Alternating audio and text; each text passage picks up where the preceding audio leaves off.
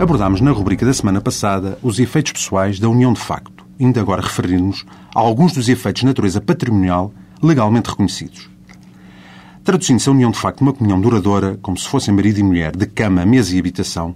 que pode estender-se por toda a vida dos seus membros, é natural que os mesmos contribuam para as despesas da economia doméstica, comprem e vendam bens, contraiam empréstimos, abram contas bancárias, podendo fazer em comum ou a título individual, nada obstante por isso a que, à imagem da Convenção Antinupcial para os cônjuges, celebrem um contrato de coabitação onde regulem todos ou vários dos aspectos dessa sua relação. Com tal contrato de coabitação não é firmado, as relações patrimoniais dos membros da União de facto regem-se, em regra, pelas normas comuns de natureza obrigacional ou real aplicáveis a qualquer cidadão. A lei, todavia, proíbe e sanciona com nulidade do ato a doação que um dos membros da União de facto faça ao outro no quadro dessa relação e quando ela tenha a natureza da doutrina, ou seja, quando significa a prática de adultério por parte do doador casado.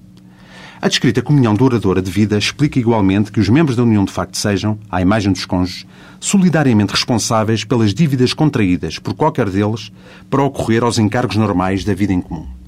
Terá sido igualmente o quadro descrito que levou o legislador a estender o regime do imposto sobre o rendimento das pessoas singulares, o IRS, aos membros da união de facto. Também o regime da ADSE permite a inscrição como beneficiário familiar da pessoa que viva com o beneficiário titular nas condições exigidas, tendo igualmente a união de facto sido equiparada ao casamento para efeito do recebimento das pensões por preço de sangue e serviços excepcionais prestados ao país.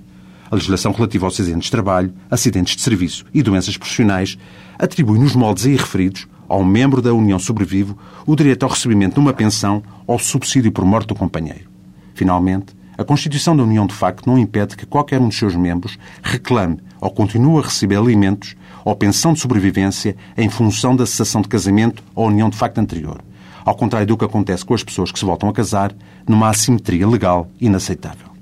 Até uma próxima rubrica.